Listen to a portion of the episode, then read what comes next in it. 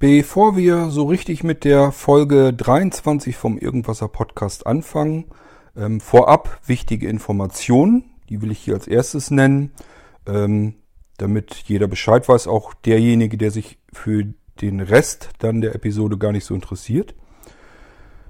Ähm, ihr könnt ja den Feed äh, von Irgendwasser könnt ihr erreichen über http Doppelpunkt Schrägstrich Schrägstrich ähm, Irgendwasser www.podcast.blinzeln mit dem D in der Mitte .org. Da ist ja der RSS-Feed drin, den könnt ihr zumindest unter Windows-Systemen auch in den üblichen gängigen Browsern so eingeben als Adresse, also in Firefox oder Internet Explorer oder was ihr da habt, ähm, kommt dann eigentlich auf eine relativ normale Anzeige der Seite. Also es wie, wie, wie eine Webseite ähm, dargestellt, könnt euch den Text zu den Folgen durchlesen und könnt auf die Mediendateien, das ist so ein kryptischer Dateiname, der wird hier einfach von Opinion so zusammengemixt. Äh, .m4a sind ja M4a-Dateien, das sind die Mediendateien. Da könnt ihr dann drauf tippen und dann sollte das eigentlich diese Datei äh, im Windows Media Player beziehungsweise generell in eurem verknüpften Media Player äh, abgespielt werden. Ihr könnt also ganz normal da jede Folge hören. Dann gibt es noch äh, neu eine Möglichkeit und zwar über eine richtige Webseite, die einen integrierten Webplayer hat. Das könnt, heißt, ihr könnt also über die eigentliche Webseite die, ähm, den Podcast, die einzelnen Episoden abspielen. Das ist dann, wenn ihr sagt, dieses http Doppelpunkt Schrägstrich Schrägstrich irgendwasser.blinzeln.org. Wenn ihr also das Podcast in der URL in der Adresse weglasst, ähm, dann kommt ihr auf diesen Webplayer ich weiß nicht, ob der per Screenreader perfekt bedienbar ist, müsst ihr mal schauen. Ähm, ansonsten, es gibt ja ganz viele verschiedene Möglichkeiten, um irgendwie an die Episoden dran zu kommen. Aber das gibt es dann eben auch noch, das könnt ihr jetzt auch ausprobieren. Ähm, und dann haben wir noch die Möglichkeit, und zwar unser Hörer, der Ralf, der ähm, hat sich bereit erklärt, die Podcast-Episoden, die er konvertiert sich die in MP3, in das MP3-Format, das ja auch oft gebräuchlich ist. Und äh, ja, er sagt, hatte dann gesagt, er hätte das mitbekommen, dass ich ja mal ähm, hier von Jürgen die Frage beantwortet hatte, der ganz gerne äh, den Podcast als MP3-Datei hätte, einfach um sich das auf seinen ähm, Hilfsmitteln abspielen zu können, die das M4A-Format eben nicht unterstützen. Und ja, da hatte der Ralf sich ja gemeldet, dass er sich den Podcast sowieso immer in MP3 umwandelt und er könnte die gerne irgendwo hochladen und dann kann man sich die da wieder wegnehmen. Und das haben wir auch soweit jetzt fertig, ähm, könnte also auch drauf gehen. Und zwar, wenn ihr auf http Doppelpunkt Schrägstrich Schrägstrich podcast.blinzeln.org Schrägstrich irgendwasser Schrägstrich geht, dann kommt ihr sozusagen in das Verzeichnis rein, wo die MP3-Dateien alle lose drinne liegen. Und äh, da werdet ihr aber feststellen, da ist ein Login-Bereich, da müsst ihr einen Benutzer eingeben und ein Kennwort, könnt ihr aber links einen Haken setzen, dass das, das äh, System das merkt. Ähm, dann müsst ihr das nicht dauernd wieder eintippen. Und sowohl als Benutzer als auch als Kennwort gebt ihr da ein Blinzeln. Klein geschrieben mit dem D in der Mitte, also B-L-I-N-D-Z-E-L-N in beide Formularfelder eingeben. Bei dem oberen aufpassen, da steht schon irgendwie was drin, das müsst ihr erst rauslöschen und dann da blinzeln eintippen, darunter ins Kennwort dann auch nochmal blinzeln, dann anmelden und dann seid ihr in dem Verzeichnis drin. Das ist unsere IDA, unser ähm, Download-Assistent ist das. Das heißt, glaube ich, IDA heißt, glaube ich, intelligenter Download-Assistent oder so. Wir haben hier diese drei Systeme, ISA, IDA und INA. Ähm, muss ich vielleicht irgendwann noch mal ein bisschen näher drauf eingehen, was sich dahinter verbirgt. Aber so ein bisschen bin ich da ja auch schon mal drauf eingegangen. Jedenfalls, hier übernimmt IDA die Arbeit. Äh, die hat halt die Möglichkeit, dass sie diesen äh, äh, Login-Bereich macht. Und wenn man dann da rein sich anmeldet, äh, findet man die ganzen MP3-Dateien, die der Ralf uns dorthin hochgeladen hat. So könnt ihr euch jede Irgendwas-Folge, jede einzelne Episode als MP3-Datei einfach herunterladen anklicken, direkt abspielen, was immer ihr damit möchtet. Wer also mit den M4A-Dateien im normalen Feed nichts anfangen kann, kommt dann darüber trotzdem noch zum Irgendwasser-Podcast. Die ähm, MP3-Dateien, Sebastian will sich da nochmal drum kümmern, der überlegt, ob er da selber von Hand dann noch wieder einen RSS-Feed extra zu macht. Das heißt, es kann gut sein, dass es dann einen eigenen Feed gibt mit den ganzen MP3-Dateien, die ihr wieder in eurem Podcatcher, in dem Podcast-Klienten äh, eintippen könnt als, als Abonnement und äh, würde dann automatisch informiert werden, wenn da wieder eine neue Folge zur Verfügung steht. Das wird aber immer nachziehen. Also es wird immer so sein, dass ich die ähm, Episode hier einspreche, ja, sofort veröffentliche. Das geht ja innerhalb von wenigen Minuten. Und dann ist das Ding online. Und alles danach kann ja immer nur mit zeitlicher Verzögerung passieren. Das heißt, Ralf muss erstmal mitbekommen, aha, es gibt eine neue Folge, die muss er sich runterladen, die muss er konvertieren, die muss er wieder hochladen. Und dann müsste, wenn man das per Feed abonniert hat, müsste Sebastian das auch wieder mitkriegen. Aha, ist eine neue Folge. Muss ich warten, ob die MP3 da schon drin ist. Wenn ja, dann ähm, binde ich die jetzt in den RSS-Feed wieder ein. Da muss ich den RSS-Feed wieder hochladen. Also ihr könnt euch vorstellen, da sind verschiedene Arbeitsgänge, die dann da hinten dran passieren, wo ich gar keinen Einfluss drauf habe. Ich kümmere mich hier ja nur drum, äh, dass ich die Episode aufzeichne und veröffentliche. Und alles nach mir muss dann eben zeitlich verzögert daran arbeiten. Das heißt, der MP3-Feed wird immer mit einer zeitlichen Verzögerung sein. Wie die dann sein wird, das wird sicherlich davon abhängig sein, wie Ralf und Sebastian dann Zeit haben. Da müssen wir dann mal schauen, wie das klappt. Aber zumindest habt ihr jetzt schon mal die Möglichkeit, dass ihr an die MP3-Dateien drankommen könnt. Für diejenigen, für die das interessant ist, weil sie mit den M4A-Dateien aus irgendeinem Grund irgendwelche Schwierigkeiten haben. So, das wollte ich vorab loswerden hier, dass ihr Bescheid wisst, dass diese drei äh, Adressen wichtig sind, ähm, einfach um an den Feed zu kommen, an, an den Webplayer zu kommen oder alternativ eben an die MP3-Dateien. So wisst ihr das aber auch. So, und jetzt gehen wir in die normale Folge. Ähm, ich habe ein paar Fragen hier von äh, Niklas und auch äh, für Erika habe ich ein bisschen was vorbereitet. Und vielleicht ist das für den einen oder anderen dann auch noch interessant. Also viel Spaß mit der 23. Episode des Irgendwasser Podcast.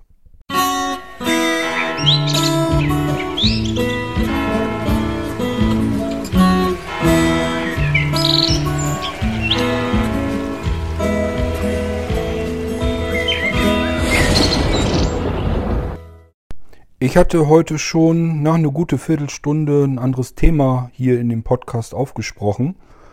Und äh, so ganz gefiel mir das aber sowieso nicht. Das mache ich einfach nochmal neu. Das heißt, ich habe das jetzt gelöscht. Mir ist nämlich aufgefallen, dass ich hier noch zwei, ein, zwei Fragen von dem Niklas habe und noch ein paar äh, Sachen äh, für die Erika, die ich hier im Podcast machen wollte, die auch interessant sein könnten für andere.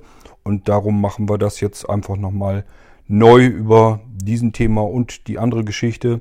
Da geht es dann äh, um das Thema Antivirensoftware und was es mit den Viren insgesamt so auf sich hat und warum das alles nicht so ist, wie man das so manches Mal denkt. Äh, das machen wir dann einfach in einem nächsten Podcast dann.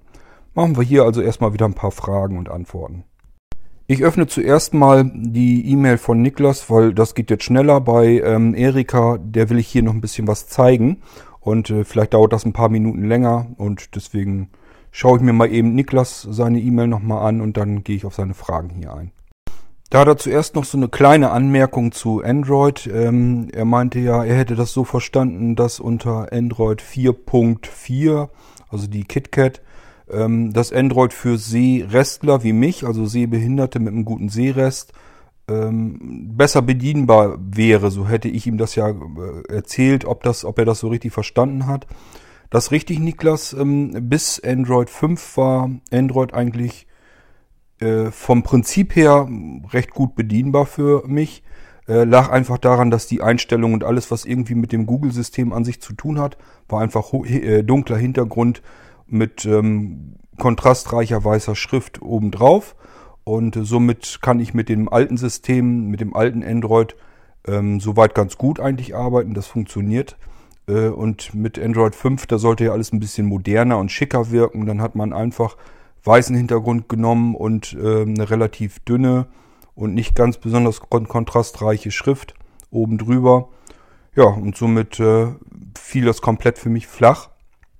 Nun werden die ersten sagen, ja, aber gibt doch, wenn es auch experimentell ist, die Möglichkeit, dass man das invertieren kann. Ähm, ja, gibt es seither. Nur die Invertierung in Android ab 5 äh, nützt mir persönlich eigentlich überhaupt nichts, weil ich kann sie nur in den Einstellungen aktivieren oder deaktivieren. Und Android ist nun mal ein reines Patchwork-System. Äh, jede App hat ihre eigenen Oberflächen, ihre eigenen Einstellungen und so weiter und so fort. Ähm, ich brauche also was so wie am iPhone, wo ich dann wirklich äh, dreimal kurz die Home-Taste drücken kann und mir ständig den Bildschirm hin und her invertieren kann. Dann würde Android auch wieder für Sehbehinderte wie mich ähm, bedienbar werden. Den Rest, so, so Schriftgröße und Fett und so, das kann man ja auch so ein bisschen einstellen. Ist zwar nicht so gut geregelt ähm, wie unter iOS, aber würde dann zumindest gehen, bei mir jedenfalls. Ich bräuchte also irgendeine Hardware-Taste, mit der ich die Invertierung hin und her schalten kann. Das geht äh, an einigen Geräten, wenn man jetzt zum Beispiel das ähm, Samsung Galaxy nimmt, die, der hat, äh, das hat ja auch einen Home-Knopf. Da kann man sich das auch drauflegen. Ähm, das hatte ich auch schon mal gemacht. Es kommt ja durchaus immer wieder vor, dass ich für, für andere ein Android-Gerät einrichten muss. Oder auch hier für mich. Ich bastel ja auch relativ viel mit, mit Android-Kisten. Es sind dann nicht unbedingt immer äh, Smartphones, sondern meistens Tablets oder ebenso äh, TV-Boxen und solche Geschichten ähm, weil das für mich wirklich ein reines Bastelbetriebssystem ist, mit dem ich verschiedene Dinge umsetzen kann, verschiedene Ideen lösen kann. Es ist also weniger für mich ein, ein Alltagsgerät, äh, das ich hauptsächlich als Smartphone oder, oder Tablet jeden Tag nutzen würde. Einfach weil die Bedienungshilfen äh, für Sehbehinderte unbrauchbar sind, unzureichend, sagen wir es mal lieber so. Ja, und äh, du kennst ja meine Meinung auch, Niklas, also zu den Smartphones oder so, diese ganze Geschichte mit dem mit dem mit der Update-Thematik unter Android und äh, die Sicherheitslücken, die sich da nach und nach immer weiter reinbilden, äh, das ist für mich vollkommen indiskutabel. Also das ist für mich kein Gerät, das ich im Alltagsgebrauch haben will und dem ich alle meine Daten anvertrauen würde. Und ähm, ja, wenn man bedenkt, wie viel Sensoren so ein Smartphone hat ähm, und dass die App-Entwickler unter Android da alle an diese Sensoren jederzeit dran können und darauf zugreifen, ich weiß, das ist alles besser schon abgesichert, aber es reicht trotzdem meiner Meinung nach immer noch nicht aus, nach wie vor. Ähm, deswegen ist Android für mich kein Alltagsbetriebssystem, wo ich äh, meine kompletten Daten und sowas drauf lassen wollte. Äh, muss ja jeder selber wissen, für mich ist es eben nichts. Und wie gesagt, die Bedienungshilfen ermöglichen es mir auch gar nicht. Die nehmen mir die Entscheidung eigentlich schon ab. Ich kann Android äh, seit Android 5 überhaupt nicht mehr vernünftig bedienen.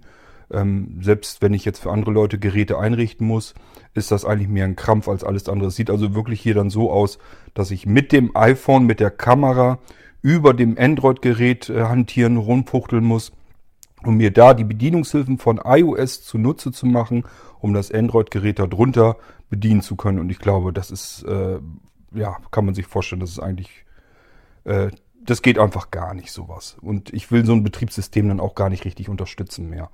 Also für mich ist Android eigentlich ein System, das benutze ich, um bestimmte Probleme zu lösen, um bestimmte Ideen umzusetzen, wo es mir dienlich ist. Aber als alles andere ähm, ist das kein System für mich, will ich gar nicht haben. Aber wie gesagt, Niklas, ich will weder dir noch jemand anders das System madig machen. Es hat ja auch durchaus seine Vorteile, will ich gar nicht unterschlagen. Ähm, ich denke, das muss jeder für sich selbst wissen und entscheiden, mit welchem System er gerne arbeitet und mit welchem nicht so gern. Ähm, ich habe meine Gründe ja nun dargestellt. Ähm, vielleicht gehen wir da irgendwann, bestimmt gehen wir da irgendwann nochmal näher drauf ein, wo ich halt die Probleme bei Android sehe und vielleicht gehe ich auch dann mal auf die Probleme äh, bei iOS äh, ein. Es ist ja nicht so, dass es nun ganz klar ein System gibt, wo alles super und alles prima ist und das andere System ist alles ganz schlimm und fürchterlich. So ist es auch nicht. Wenn das so wäre, hätte ich es viel einfacher. Dann könnte ich das eine System benutzen und würde das andere einfach komplett ignorieren. Ähm, ich habe hier in der Bude also äh, sicherlich mehr Android-Geräte als iOS-Geräte, aber ich denke mir halt bestimmte äh, Szenarien aus, wo ich was benutzen muss und gebrauchen kann das ist aber generell mit allen Systemen so. Ich habe ganz viele verschiedene, verschiedene Computer und verschiedene Systeme darauf laufen. Da, wo ich es eben brauche und wo mir das bestimmte Vorteile bringt, da benutze ich dann das jeweilige System. So, dann hattest du aber auch noch eine Frage zum Blinzeln-Computersystem, ob die Programme vom Blinzeln, die da drauf sind, ob die sich irgendwie selbst aktualisieren oder du da irgendwas für tun kannst, damit die sich aktualisieren. Es ist bisher leider nicht, nicht so, ist nicht der Fall, dass sich die Programme irgendwie aktualisieren oder aktualisieren lassen. Das müsste man alles von Hand machen. Liegt einfach daran, dass ich bisher keine Zeit hatte, mich komplett darum zu kümmern. Ich habe äh, das schon angefangen. Es gibt also, geplant ist es so, dass es irgendwann eine Art App Store für die Blinzeln-Computer gibt. Das heißt, Man kann sich durch, äh, ich habe das Ding dann wirklich Blinzeln Catalog genannt, äh, man kann sich wirklich durch so einen Softwarekatalog wühlen. Und äh, irgendwann möchte ich es eigentlich mal so haben, dass der Blinzeln leer ausgeliefert wird, dass nicht die ganze Software da schon drauf ist, sondern dass man einfach nur einen Katalog startet, guckt sich dann die Programme an, die, die verfügbar sind, die Beschreibung dazu und dann kann man das markieren, meinetwegen mit der Leertaste, dass man das gerne haben möchte. Und wenn man durch den Katalog so durch ist und äh, sagt dann, okay, jetzt habe ich hier äh, verschiedene Programme, die möchte ich gerne benutzen, dass man dann einfach sagt, jetzt installiere mir das. Und dann wird das auf den Blinzeln-Computer geladen ähm, und auch so eingerichtet, dass es gleich benutzt und bedienbar ist. Da muss man also nichts irgendwie, dass da was installiert wird oder so. Kümmert sich der, das Katalogsystem komplett alleine drum. Ähm, genauso auch, wenn man jetzt genau auf dieselbe Weise kann man dann die schon eingerichteten Programme auch wieder ähm, entfernen, dass man einfach wieder die Dinger, beziehungsweise die markiert, die Markierung wieder wegnimmt und sagt, hier, jetzt kümmere dich wieder drum und dann geht er wieder einmal durch, ähm, wirft dann die nicht mehr benötigten Programme so auch wieder runter. Dass man irgendwann mal ein sauberes System hat, wo nichts drauf ist, außer das System selbst und das Katalogsystem, kann sich dann da so, sozusagen selber äh, seinen Softwarepool zusammenstellen wie man den gerne haben und benutzen möchte. Und dieses Katalogsystem kümmert sich komplett um alles, um die komplette Einrichtung, um die Verknüpfung, um die Gruppen in dem, in dem Startmenü drin, dass das alles wieder so, wie es jetzt auch schön sauber in Kategorien ist. Ähm, so ist es geplant und so soll das mal irgendwann kommen. Aber ähm, da steckt halt ein Wahnsinns Arbeitsaufwand hinter und ihr dürft nicht vergessen, prinzipiell bin ich alleine am Programmieren für die Blinzeln-Computer. Wir haben zwar den, den Manfred noch, der wollte eigentlich äh, seine Anwendung, die er hat, ein bisschen umbauen und dann sollen die auch alle mit auf die Blinzeln-Computer so drauf. Kann man die auch mit ähm, bestellen. Die sind also in abgespeckten Funktionsumfang. Sollten die so mit drauf und wenn man dann einen größeren Funktionsumfang haben will, bezahlt man eben einen kleinen Obolus an den Manfred dann und dann kann man das komplett benutzen. Aber ich sag mal, Manfred kommt scheinbar auch nicht so richtig in die Füße. Ähm, da ist also auch noch nicht viel mehr passiert als das, was wir bisher haben von ihm. Ähm, ja, und generell um die Blinzeln-Systeme an sich, hier kümmere ich mich dann ja mehr oder minder komplett allein. Und ja, ich habe das ja schon mehrfach erwähnt, die Leute bestellen halt in einer Tour Computer. Das heißt, ich habe dazwischen nicht viel Zeit, um, wo ich mich um solche Geschichten mit kümmern kann. Ähm, ich muss das ja irgendwie auch alles einteilen, was ich an Zeit dafür dann noch habe. Und dann muss ich mich um die anderen Sachen ja genauso kümmern. Somit fällt für dieses Katalogsystem relativ wenig Zeit immer ab, dass ich da weiter dran machen kann.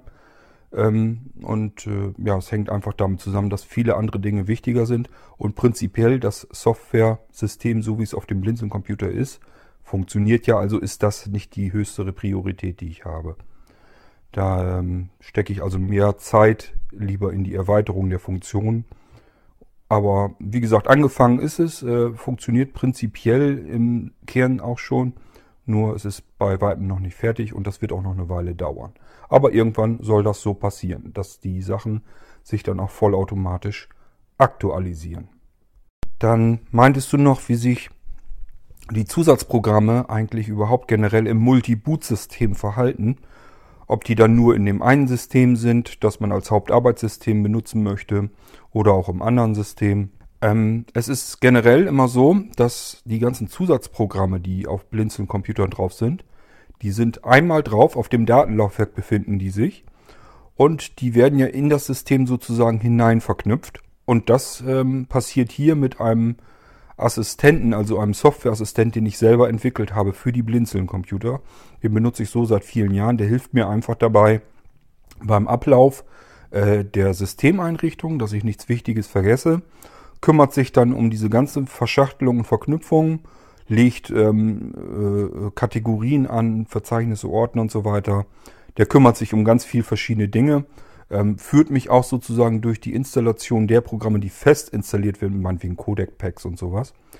Und äh, des, deswegen ähm, ist das nicht ganz so schwierig, sich darum zu kümmern, äh, weil der Softwareassistent, dieser Einrichtungsassistent, der nennt sich hier ähm, Blizzard von Blinzeln Installationsassistent, ähm, der nimmt mir ganz viel Arbeit ab und kümmert sich so um richtig dumme Aufgaben, sage ich mal, einfach die ganzen Verknüpfungen anlegen und solche Geschichten.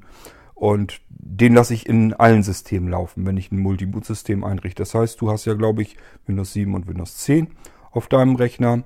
Und ähm, du hast dann die Programme, die von mir da drauf sind, die du gleich so benutzen kannst. Die sind in beiden Systemen gleichfalls drin. Die sind unterschiedlich sauber eingebaut. Das hängt einfach damit zusammen, dass in Windows 10 das Startmenü ein ganz anderes Verhalten hat. Da wird ja alles alphabetisch äh, durchstrukturiert und durchsortiert. Und äh, Windows 10 ist da auch deutlich pingeliger, wenn man im Startmenü äh, Verknüpfungen verschiebt und hin und her schiebt. Das macht dann bei jeder Verknüpfung eine einzelne Abfrage. Möchtest du das wirklich? Und äh, deswegen wäre das ein Heidenaufwand. Ich müsste also, wenn ich jetzt viele Programme hin und her schubsen will im Startmenü und das alles ein bisschen säubern will, würde Windows 10 bei jedem, bei jedem Mal meckern.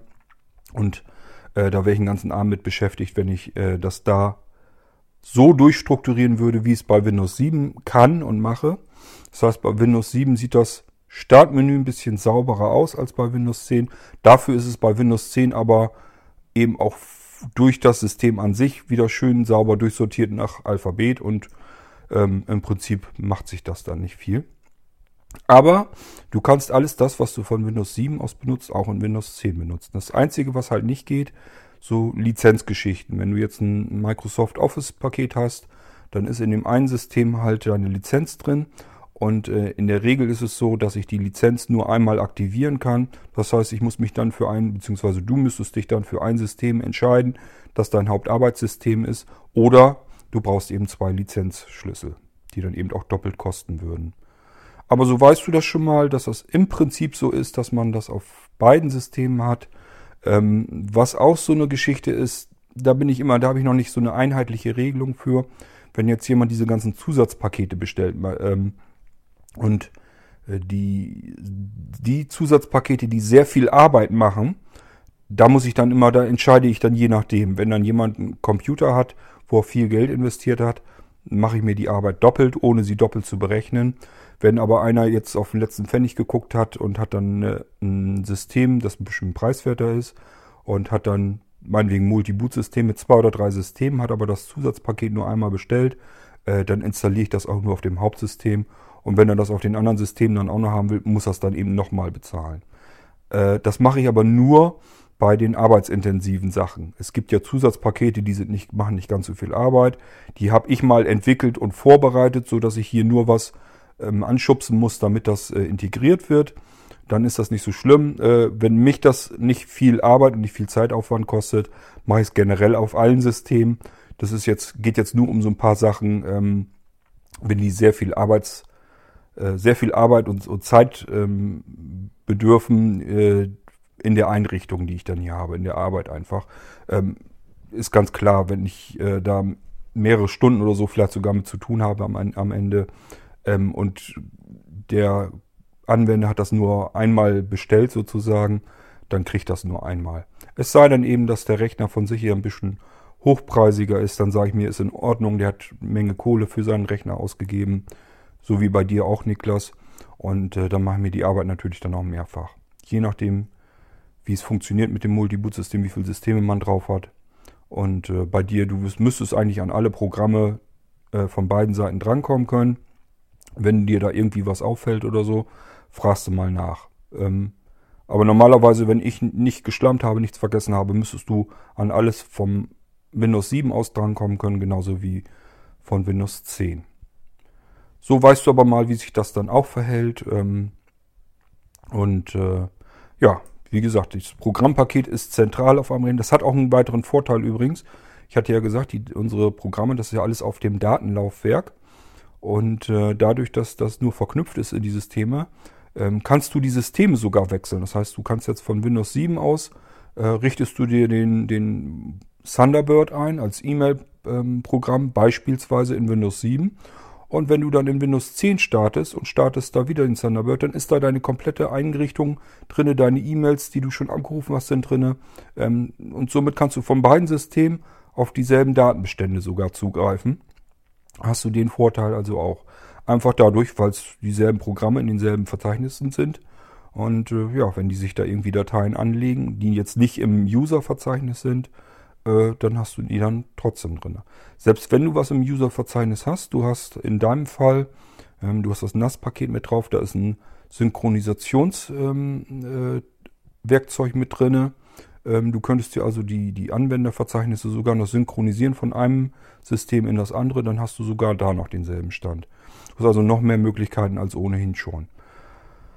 Aber wie gesagt, äh, so viele Systeme wie man hat, völlig egal. Äh, man kann von jedem System aus auf dieselben Programme drauf, die sind an derselben Stelle verknüpft und die haben auch dieselben Daten, womit du schon gearbeitet hast. Äh, das müsste dann in dem anderen übers andere System gestartet im selben Programm wieder an, an der gleichen Stelle sein.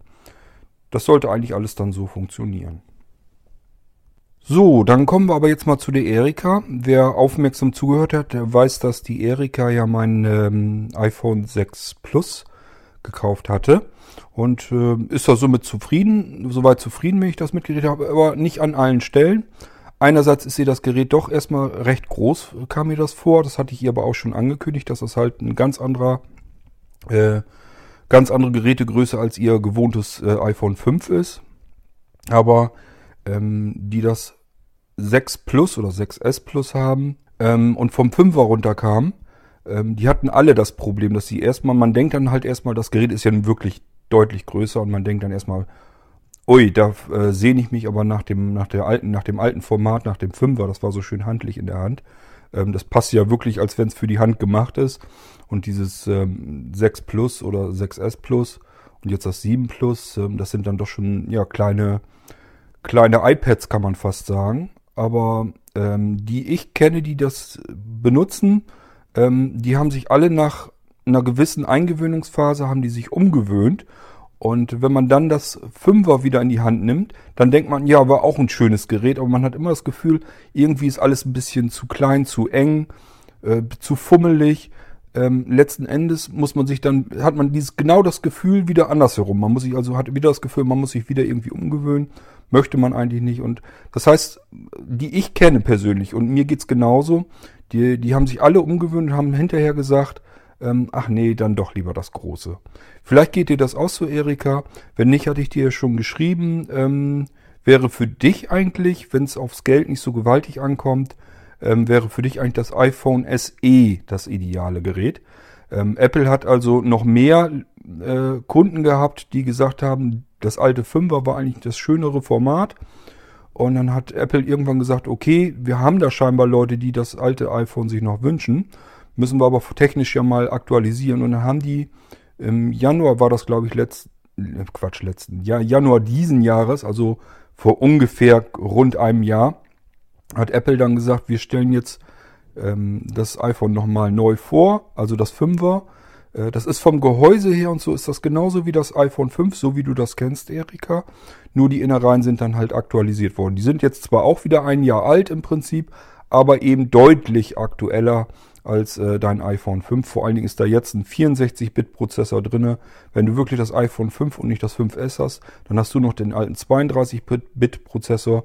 Da wird also der erste große Schnitt, der nächste dann wieder kommen, wenn es dann um die Updates geht. Das heißt, die Geräte mit den 32-Bit-Prozessoren bis zum iPhone 5 werden einfach irgendwann wieder herunterfallen, sodass die keine Updates mehr bekommen können, weil sich Apple einfach sagt, okay, ab jetzt machen wir unser System nur noch 64 Bit. Und äh, dann bekommen die dann te rein technisch einfach keine Updates mehr. Ähm, das heißt, früher oder später, wenn du unter iOS aktuell bleiben willst, bleibt dir gar nichts anderes übrig, als dir irgendwie Gedanken zu machen, ein neueres Gerät zu benutzen als dein iPhone 5. Und äh, da wäre im Moment jetzt eigentlich das optimale Gerät für dich, wenn du wirklich dem alten Format ganz stark hinterher traust, wäre das SE eigentlich das ideale Gerät für dich. Es ist technisch halbwegs aktuell, und hat genau dieses Format, das du so gern magst von dem Fünfer. Das wäre dann die Möglichkeit, die du noch hast, wenn du sagst, äh, ist vom finanziellen her, äh, muss ich jetzt nicht knausern. Und du hattest ja auch gesagt, ähm, beziehungsweise geschrieben, dass dein Mann äh, das iPhone 6 Plus, das du jetzt äh, gekauft hast, dass der das wohl ganz interessant findet. Ähm, wenn es nicht drauf ankommt, dann soll er das 6 Plus nehmen, freut er sich drüber. Und dann kannst du dir vielleicht das SE ja noch kaufen. Ähm, kannst du direkt bei Apple kaufen. Äh, entweder ähm, installierst dir über den App Store die Apple Store App. gibt da so eine App von Apple, die heißt Apple Store. Und äh, da musst du dein, dein ganz normal dein, dein, ähm, na, dein Passwort, also musst dich da einloggen. Und dann kannst du da sogar darüber äh, dein iPhone SE bestellen. Ich bestelle meine iPhones da zum Beispiel auch drüber. Dann schriebst du mir aber heute noch, ähm, das 6S wäre, äh, wäre deiner Meinung nach ja vielleicht auch so groß wie das 5er. Nein, ist es auch nicht. Auch das 6S und das 6 ist deutlich größer als dein 5er. Ähm, das heißt, das wird dir genauso wenig Freude bringen. Das ist auch zu groß, wenn man vom 5er kommt und dieses Format als ideal empfindet, ist selbst das 6 und das 6S und das 7 zu groß eigentlich. Du müsstest dann wirklich, also wenn du genau dieses Format willst, bleibt dir eigentlich nichts anderes übrig, als dir das iPhone SE zu kaufen. Ähm, bevor du dir also jetzt wieder ein 6, ein normales 6er oder 6S kaufst oder so, äh, geh lieber dann nochmal eben doch irgendwo in den Apple Store, wenn du irgendwie in der Nähe da dran kommen könntest. Nimm so ein Ding mal in der Hand. Oder du hattest hier von eurem Stammtisch gesprochen, da sind bestimmt welche bei, die ein 6 oder ein 6S haben. Ähm, nimm das mal in der Hand und fühl dir das mal an. Du wirst merken, das ist auch deutlich größer als dein 5er. Ist nur eben ein paar Millimeter noch wieder kleiner als das 6 Plus und das 6S Plus. So, dann meintest du, dass deine Anna, also die Sprachausgabe auf deinem iPhone, auf dem 6 Plus, dass die äh, sich ganz anders anhört und du dich da noch sehr dran gewöhnen müsstest. Ähm, das ist in dem Fall, ähm, Erika, ist das keine Gewohn Gewohnheitssache, keine Gewöhnung. Ich gehe ganz stark davon aus, dass, du hast es ja gesagt, die hat jemand dann geholfen bei der Einrichtung. Der wird garantiert nur VoiceOver aktiviert haben, beziehungsweise hatte ich dir das ja schon aktiviert. Und wenn ihr da nichts weiter dran gemacht habt, dann hast du einfach die Anna, die Stimme, die du jetzt hörst, in einer sehr niedrigen Auflösung. Das ist einfach dazu da, nicht jeder braucht eine Sprachausgabe auf seinem Telefon und dann wird einfach äh, die Anna, also die Stimme, in einer möglichst geringen Qualität ähm, nur mit installiert im System, damit die nicht viel Platz wegnimmt. Man will ja auch nicht, dass sie unnötig Speicher alles wegnimmt. Somit nimmt man das in der geringeren ähm, Qualität und somit sind die Dateien kleiner, die für die Stimmen nötig sind. So, und wenn du die in einer höher auflösenden ähm, Qualität haben willst, also in einer besseren Sprachqualität, dann musst du die Sprachpakete der erweiterten Anna erst herunterladen. So, und ähm, das können wir ja mal zusammen machen, dann weißt du nämlich, wo das Ganze ist. Das heißt, ich gehe hier mal auf der, aus der Aufnahme raus und äh, muss mir jetzt erstmal Voice-Over-Suchungen aktivieren. Das Gute daran ist, wir sind dann auch ungefähr da, wo wir hin müssen. Ähm, du kannst dir also auch schon mal merken, du musst in die Einstellungen gehen, allgemein Bedienungshilfen so, und ich muss erstmal in Voice-Over gehen und aktiviere das. Und dann hören wir uns ja zusammen an, wo wir sonst noch hingehen müssen und wie du die erweiterte Anna installierst. Ich gehe davon aus, dass du die nämlich nicht geladen hast und deswegen klingt deine Anna jetzt anders. Voice-Over ein. Einstellungen. Bedienungshilfen. Zurücktaste. So. Voice-Over habe ich an, ist auch laut. Bei mir ist das der Yannick, wie du hörst. Ähm, du benutzt ja die Anna. Es macht aber nichts, ist dasselbe Prinzip, äh, Erika. Wir gehen da jetzt mal zusammen hin. Also ich bin jetzt hier in Voice-Off. Ich gehe jetzt mal wieder zurück in... Bedienungshilfen. Zurücktaste. Bedienungs Bedienungshilfen. So. Allgemein. Zurücktaste. Gehen wir das ganze Ding mal zusammen durch. Ähm, ich gehe also mit Wischgesten durch, damit du weißt, wo das sitzt. Bedienungshilfen. Überschrift. Sehen. Überschrift. Voice-Over. Zoom. Lupe. Display-Anpassung. Sprachausgabe. Taste. Da musst du drauf. Sprachausgabe. Auswahl, Sprachausgabe, Bedienungshilfen, zu Sprachausgabe, Auswahl sprechen, aus, Bildschirminhalt sprechen, ein, Bildschirminhalt sprechen, Streiche mit zwei, Inhalt hervorheben, aus, Inhalt beim Sprechen hervorheben, Eingabe vorlesen, Stimmen, Taste. Stimmen, da musst du auch wieder rein. Aus, Stimmen, Sprachausgabe, Zurücktaste, Stimmen, über, um die Voice-Over-Stimme zu ändern, Gehe zu den Einstellungen für Bedienungshilfen ist größer als Voice-Over ist größer als Sprachausgabe ist größer als Stimme. Deutsch. Da sind wir ja. Janik, erweitert. So. Taste. Da musst du drauf, da wird bei dir jetzt Deutsch Anna einfach stehen. Da musst du jetzt auch rein. Aus Deutsch, Stimmen. Zurücktaste. Deutsch, Überschrift. Deutsch, Deutschland. Überschrift Anna. Taste. So, und da hast du die Anna. Die hast du jetzt auch schon aktiviert, aber meiner Meinung nach, ich vermute jedenfalls ganz stark, eben nicht die erweiterte Anna, sondern die einfache. Und das gehen wir jetzt mal ran. Aus Anna. Deutsch. Zurücktaste. Anna. Über Anna. So, das ist die normale Anna. Die ist bei dir aktiviert. Anna. Auswahl. Anna. So, jetzt hätte ich die dann ausgewählt. Du findest aber, wenn du eins weiter streichst, Beispiel sprechen. Anna, erweitert. 192 Aber Megabyte. Beispiel, sprechen. Das können wir ja auch mal eben machen. Das würde sich bei dir dann ja auch so anhören. Hallo, ich heiße Anna. So, und das klingt ein bisschen seltsam, hast du ja gesagt. Deswegen vermute ich, dass du genau diese Anna nämlich aktiviert hast. So, und du gehst dann eins weiter. Anna, erweitert. 192 Megabyte. Aktionen verfügbar. So, und dann hast du schon mitgekriegt, 192 Megabyte, sagt er. Das ist nämlich die Dateigröße, die er erst herunterladen muss, wenn du die Anna erweitert benutzen möchtest. Also mit der besseren, hochqualitativeren Stimme. Laden. Taste. So, ich bin mit einer Wisch, Aktionen verfügbar. einer Wischgeste wieder weitergegangen. Dann sagt er ja laden. Und da machst du wieder einen Doppeltipp drauf und dann lädt er Laden. das nämlich. So, ich habe gedacht, vielleicht sagt er Prozent, aber er sagt jetzt gar nichts. Ich tippe mal eben einmal. Nö, macht er nichts. Gut, ich gehe mal einmal wieder zurück. Download 6%. Ah, ja. Taste. Ich bin eben mit Wisch- Wischgeste nach links, dann hat er jetzt Download 6% gesagt. Also da müsstest du jetzt warten halt, bis er dann fertig ist. Und dann musst du noch gucken, erweitert. 102, Anna, erweitert. 192 Megabyte. da müsstest du noch, noch mal schauen, dass sie auch wirklich ausgewählt ist, diese Anna erweitert. Ähm, ja, bei mir lädt er jetzt runter, das wird noch ein paar Sekündchen dauern, äh, weil sind fast 200 MB. Und, äh, aber so weißt du jedenfalls, dass du die Anna erweitert, dass du die herunterladen und auswählen musst. Und dann hör dir das mal an, dann müsste sich deine Anna nämlich so wieder anhören, wie du sie vielleicht gewohnt warst. Wenn es andersherum ist und deine Hilfe zur Einrichtung hat die Anna erweitert installiert, dann stell mal um auf nur Anna. Ich habe auch schon mitbekommen in Mailinglisten, dass welche gesagt haben, sie persönlich finden die normale Anna angenehmer zu hören. Ähm, ich würde zwischen den beiden, musst du einfach mal ausprobieren, Erika. Eine davon, den beiden, wird die Stimme sein, die du von früher vom Fünfer her gewohnt bist und die dir besser gefällt als die, die du jetzt im, im normalen iPhone 6 äh, Plus äh, aktiviert hast. Da musst du mal gucken, was du hier aktiviert hast. Äh, wenn du aber eine andere haben willst, da sind dann noch mehr. Stimmen. Anna, Deutsch, Zurücktaste. Deutsch, Gehen wir da mal hin. Stimmen. Der lädt jetzt also, der lädt jetzt also im Hintergrund ganz normal weiter, braucht uns nicht weiter interessieren. Du musst nur äh, nachher gucken, wenn er fertig mit Laden ist, ist die Anna erweitert bei dir auch aktiviert. Da müsstest du nochmal nachgucken. Ansonsten, Siri, Siri, ja, Janik, Janik. Tast, Markus. Taste. Gehen wir mal Auswahl, rein. Markus. Deutsch, Zurücktaste. Deutsch, Standard und, Standard und hochwertige St Markus. Markus, erweitert. ist hier das gleiche Spiel. Es ist immer Aktionen verfügbar. Die Standardaussprache und dann nochmal erweitert, das ist die hochqualitative. Beispiel sprechen. Taste. Hallo, ich heiße Markus.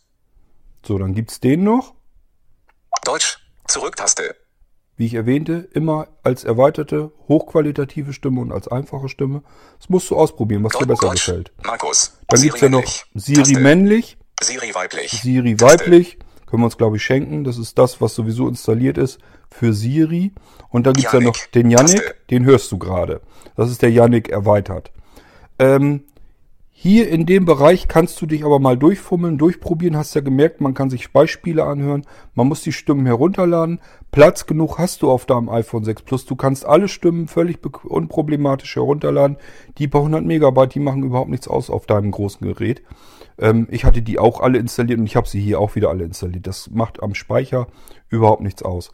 Und dann hör dir einfach mal die Beispiele an, was dir besser gefällt und stell mal um, probier mal so ein bisschen herum. Das sind die unterschiedlichen Stimmen. Da ist mit Sicherheit was bei, was dir besser gefällt als das, was du jetzt hast. Dann, Erika, hattest du noch was gesagt, dass du einen Bluetooth-Kopfhörer hast, den kriegst du nicht gekoppelt. Ähm, da vermute ich, dass der noch mit deinem iPhone 5 verbunden ist. Und von alleine kriegst du den, wird er sich nicht koppeln lassen. Das funktioniert so nicht. Nun hängt das sehr mit den ähm, Bluetooth-Kopfhörern zusammen, wie die sich koppeln lassen. Das heißt, ich kann dir da nicht exakt weiterhelfen. Ich kann dir nur sagen, die meisten Bluetooth-Kopfhörer, die ich so kenne, sind so gebaut, dass an der Taste, wo sie sich ein- und ausschalten lassen, wenn man die gedrückt hält, dann kommt irgendwann mal ein Signal, das ist meist das Pairing-Signal. Und dann guck mal auf deinem iPhone in den Bluetooth-Einstellungen, ob da irgendwie ein neues Gerät angezeigt wird. Und dann könntest du da drauf tippen und kannst es damit wieder koppeln und verbinden. Dann würde das wieder funktionieren. Ansonsten müsstest du in die Anleitung deines Bluetooth-Kopfhörers gucken, beziehungsweise soll dein Mann da mal eben bitte reinschauen. Da steht mit Sicherheit irgendwo drinne, wie du den Pairing-Mode wieder aktivierst. Und dann musst du den einfach in den Bluetooth-Einstellungen, auch wieder im iPhone unter Einstellungen, da steht ja weiter oben ist schon Bluetooth. Da gehst du rein, siehst zu, dass Bluetooth auch aktiviert ist. Und dann sucht er ja ständig nach neuen Bluetooth-Verbindungen. Und dann musst du eigentlich nur zusehen, dass der Bluetooth-Kopfhörer in den Pairing-Mode kommt also in den Verbindungsmodus, äh, hatte ich dir ja gesagt, die Bluetooth-Kopfhörer, die ich meistens so kenne, die sind dann so, äh, dass die kann man ja ähm, ein- und ausschalten, an so einem Drucktaster meistens direkt am Kopfhörer. Und wenn man den längere Zeit gedrückt hält, dann kommt meistens irgendwie ein kurzes Piepton, kurzes Signal. Und dann geht er in den Pairing-Mode und wird dann auch im iPhone angezeigt und dann kannst du den da wieder drüber koppeln. Probier das mal aus, das muss eigentlich so funktionieren. Ich hatte da so auch noch nie Probleme mit, das äh, klappt eigentlich immer. Musst einfach nur zusehen, dass der Bluetooth-Kopfhörer in diesen Pairing-Mode kommt und dann findest du den auch am neuen iPhone, kannst den damit wieder verbinden. Das liegt einfach daran, äh, die behalten sich die Verbindung, das heißt in dem Moment, wird er jetzt wahrscheinlich sagen, ich warte jetzt, bis ich mein iPhone 5 wiederfinde, mit dem bin ich schon mal äh, gepaart worden und dann verbinde ich mich mit dem wieder. So, und jetzt sagst du, ich habe aber mein iPhone 5 nicht mehr, sondern ein neues iPhone und von alleine tut sich da natürlich nichts. Wäre ja auch fatal. Stell mal vor, du rennst damit irgendwo auf der Straße rum mit deinem Kopfhörer und der würde sich einfach mit irgendeinem Gerät in der Nähe verbinden. Äh, da könnten die dollsten Dinge passieren, ähm, ist ganz klar. Also du musst den Bluetooth-Kopfhörer in den Pairing-Mode bringen und kannst ihn dann mit dem neuen iPhone auch wieder verbinden. So, jetzt haben wir das dann aber auch durch. Ähm, ich wollte dir das wenigstens eben zeigen, weil ich denke, so ist es am einfachsten. Dann weißt du, wo du hin musst und äh, weißt auch, wie du an deine besser klingende Anna wieder drankommst. Ich möchte fast mit dir wetten, das ist, liegt daran. Also du hast auf dem iPhone 6 Plus exakt dasselbe Betriebssystem wie auf deinem iPhone 5 und das Einzige, was ein ganz kleines bisschen sich anders anhört, ist eben der Lautsprecher, der ist ein bisschen anders. Das hat aber nichts mit der Qualität der Sprachausgabe zu tun, die ist auf jedem iPhone gleich. Und eigentlich ist der Lautsprecher in dem größeren iPhone eher besser als schlechter als in den äh, iPhone 5. Das heißt, es müsste sich eigentlich sogar besser anhören, als du es gewohnt bist und nicht schlechter. Das liegt einfach daran, äh, dass du die falsche Anna noch aktiviert hast. Du musst einfach das erweiterte Sprachpaket laden und dann klingt das auch wieder vernünftig. Ähm, da musst du nicht, dich nicht umgewöhnen, da musst du nichts vermissen, da musst du einfach nur die wieder die richtige Anne aktivieren. Dann hast du da auch wieder Freude mit. Und wie gesagt, das andere mit dem Format, ähm, tja, ich kann dir aus der Entfernung das iPhone nicht kleiner machen. Ähm, da müsstest du dir wirklich, ich würde mir da einfach mal ein paar Tage länger, ein paar, vielleicht sogar ein, zwei, drei Wochen, einfach mal die Zeit nehmen, einfach das iPhone so mal weiter benutzen und dann schau einfach mal, kannst du dich wirklich an das große Ding nicht gewöhnen? Und dann kannst du dir immer noch überlegen, gebe ich meinem Mann eventuell das große Gerät und hole mir dann das SE einfach nochmal hinterher. Aber ähm, bevor du ein 6 oder ein 6S einfach so nimmst, das würde ich mir an deiner Stelle wirklich ähm, dann überlegen, ob du das erstmal irgendwie schaust, dass du das in die Finger bekommst und dir nochmal genau antastest, weil das ist auch einen ganzen Zahn größer als das 5er. Ähm, das ist jetzt nicht so, dass das genauso groß ist. Der direkte Nachfolger vom 5er ist das 5S und der direkte Nachfolger von dem 5S ist das SE. Nicht das 6er, nicht das 6S, nicht das, die Plus-Modelle sowieso nicht, auch das, nicht das 7er. Das sind alles deutlich größere Geräte, die mit dem 5er Format nichts mehr gemeinsam haben. Also wenn dir da wirklich, wenn du da wirklich sagst, das war das perfekte Handy, das sagen mehrere. Gibt also welche, die äh, dem alten Format, so wie du, hinterher trauern. Die müssen dann wirklich das SE kaufen. Dem bleibt dann nichts anderes übrig. Leider hat äh, Apple bisher auch nicht gesagt, dass die da jetzt das SE nochmal aktualisieren wollen, dass da jetzt irgendwie nochmal ein neues Nachfolgemodell kommt. Kann sein, dass die vielleicht jetzt sagen, wir machen in einem Jahr Rhythm Jahresrhythmus auch da wieder ein Update. Das würde dann nämlich bedeuten, dass im Januar, Februar auch da wieder ein Nachfolger kommt. Wenn es nicht pressiert, würde ich sagen, warte vielleicht noch ab. Schau mal, ob im Januar oder im Februar, ob dann Nachfolger zum SE kommt. Ich glaube nicht, aber es könnte ja durchaus sein. Das wäre dann ein Jahr her, dass das SE vorgestellt wurde. Und äh, vielleicht bringen sie ein Update. Dann könntest du dann das dann aktuelle Modell dir kaufen und hättest dann ein top aktuelles iPhone in dem Format des Fünfers, so wie du das gerne hättest. Und wenn nicht, dann hast du eben vier, fünf, sechs Wochen länger gewartet. Ähm, weißt dann aber auch genauer, ob du, ob das Plus-Modell, das du jetzt hast, ob das was für dich ist, ob du dich dran gewöhnt hast oder nicht. Und wenn nicht, kannst du dann immer noch das normale SE kaufen vom Januar 2016. Hast dann aber immer noch ein relativ aktuelles Gerät. Ähm, technisch soweit aktuell, äh, aber in dem alten Format. Da würde ich einfach an deiner Stelle dann so lang vielleicht noch warten. Dann weißt du auch, kommt da jetzt noch was Neueres oder nehme ich das, was dann eben ein Jahr alt ist. So, aber wie gesagt, ich wollte hauptsächlich wollte ich dir zeigen, wie du an deine Anna wieder drankommst, so wie du das gewohnt bist. Ähm, schreib mir ruhig mal zurück, würde mich interessieren, ob das was gebracht hat, ob es das war. Ich vermute es nämlich ganz stark. Kann mir nicht vorstellen. Ich, es gibt absolut keinen Grund, warum die Anna äh, sich jetzt plötzlich bei dir ansonsten schlechter anhören sollte. Außer diesem einen, dass du eben die erweiterten Sprachpakete nicht nachinstalliert hast. Das ist der einzige Grund und das wollte ich dir eben zeigen, wie das funktioniert. Hoffe, das hat geklappt. Du hast äh, nachvollziehen können, wo du hin musst, wo du das findest und wie du das machst. Und äh, achte einfach drauf, was aktiviert ist. Also die Daten müssen ja nicht nur geladen werden, sondern es muss auch die richtige Anna dann aktiviert sein. Nützt dir nichts, wenn das Sprachpaket zwar installiert ist, also nachgeladen ist aus dem Internet, aber du hast immer noch die normale Anna äh, aktiviert. Wenn du vom Klang her keinen Unterschied bemerkst, dann ist da irgendwas faul. Dann guck nochmal nach, welche Anna ist jetzt eigentlich aktiviert. Es muss eben dann die Anna erweitert sein. So, äh, das soll es eigentlich gewesen sein. Das waren jetzt äh, paar Geschichten noch zu Niklas und äh, für die Erika noch, wie sie an ihre Anna wieder drankommt. Ist ja für andere vielleicht auch interessant. Könnte mir durchaus vorstellen, dass sich da schon mehr Leute drüber gewundert haben, wenn die sich ein neues iPhone gekauft haben. Haben dann irgendwann, kann man ja auch vergessen, man hat dann ein iPhone mal eingerichtet, ist irgendwo drauf gestoßen, dass man die äh, erweiterte Anna-Sicht nochmal aktiviert so, dann kauft man sich ein neues iPhone, wundert sich nur, Mensch, das klingt jetzt aber schlechter als vorher. Schade.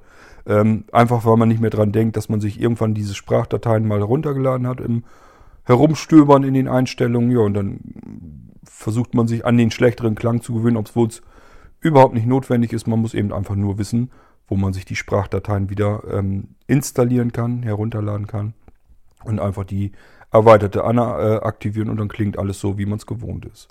Deswegen habe ich mir gedacht, mache ich das hier eben über den Podcast. Ähm, dann haben wir das auch erledigt. Zumindest ist es für Erika sicherlich ein Vorteil und vielleicht für den einen oder anderen, der das so nicht wusste oder sich einfach nicht mehr dran erinnert.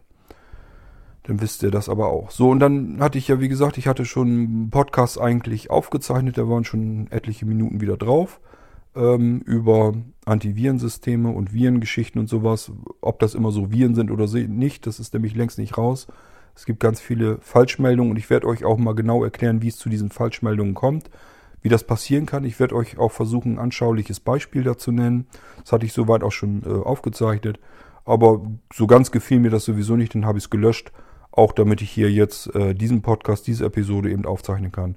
Aber äh, aufgeschoben ist nicht aufgehoben. Das heißt, ich kümmere mich mit als nächstes um dieses Thema. Da hatte der Arthur nämlich äh, eine Geschichte zu dieser Antiviren ähm, und äh, da werde ich dann auch nochmal drauf eingehen. Aber das machen wir dann morgen oder übermorgen. Mal sehen, wie ich Zeit habe. Im Moment habe ich Redaktionsschluss. Das ist bei uns immer so ein bisschen so eine Chaoswoche. Ich arbeite ja noch für, für kleinere Verlage und das ein Verlag, der hat alle zwei äh, Monate macht er seine Zeitschrift, bringt er raus. Da muss ich Artikel für schreiben. Und da kommt auch eine Heft-CD-ROM jedes Mal drauf. Die CD-ROM muss ich mastern. Und dann sind einfach Chaos-Tage. Das ist immer eine Woche, wo richtig, wo nichts anderes wichtiger ist. Ähm, ich habe hier also wirklich schon, egal ob ich krank bin oder nicht, habe ich vor dem Rechner dann gesessen. Oder äh, ich habe auch schon mit einer frischen OP-Narbe, wo ich richtig Schmerzen hatte, vor dem Rechner sitzen müssen, einfach weil es nicht anders geht. Ähm, Im Verlagsgeschäft ist also so, die Drucktermine in den Druckereien oder die äh, Termine für die CD-Pressung im Presswerk das ist einfach, das sind Termine, die sind Wochen und Monate im Voraus ausgemacht. Und wenn man da äh, die Master-CD-ROM dann nicht zur Verfügung hat, dass man die dann zur Vervielfältigung abgeben kann, oder eben aber die Artikel für die Hefte, äh, die ge geplant sind, die Artikel, wenn die nicht fertig sind, man kann nicht ein Heft mit äh, weißen Seiten bedrucken, das funktioniert nicht. Wenn das beim Leser ankommt, das wäre eine Katastrophe. Und noch schlimmer wäre, wenn äh, die CD äh, nicht fertig ist, die dann auf mit dem Heft zusammen ja geliefert wird. Einfach weil ich nicht konnte und der äh, Termin fürs Presswerk nicht, nicht verfallen ist dann und äh, die CD halt nicht produziert wurde.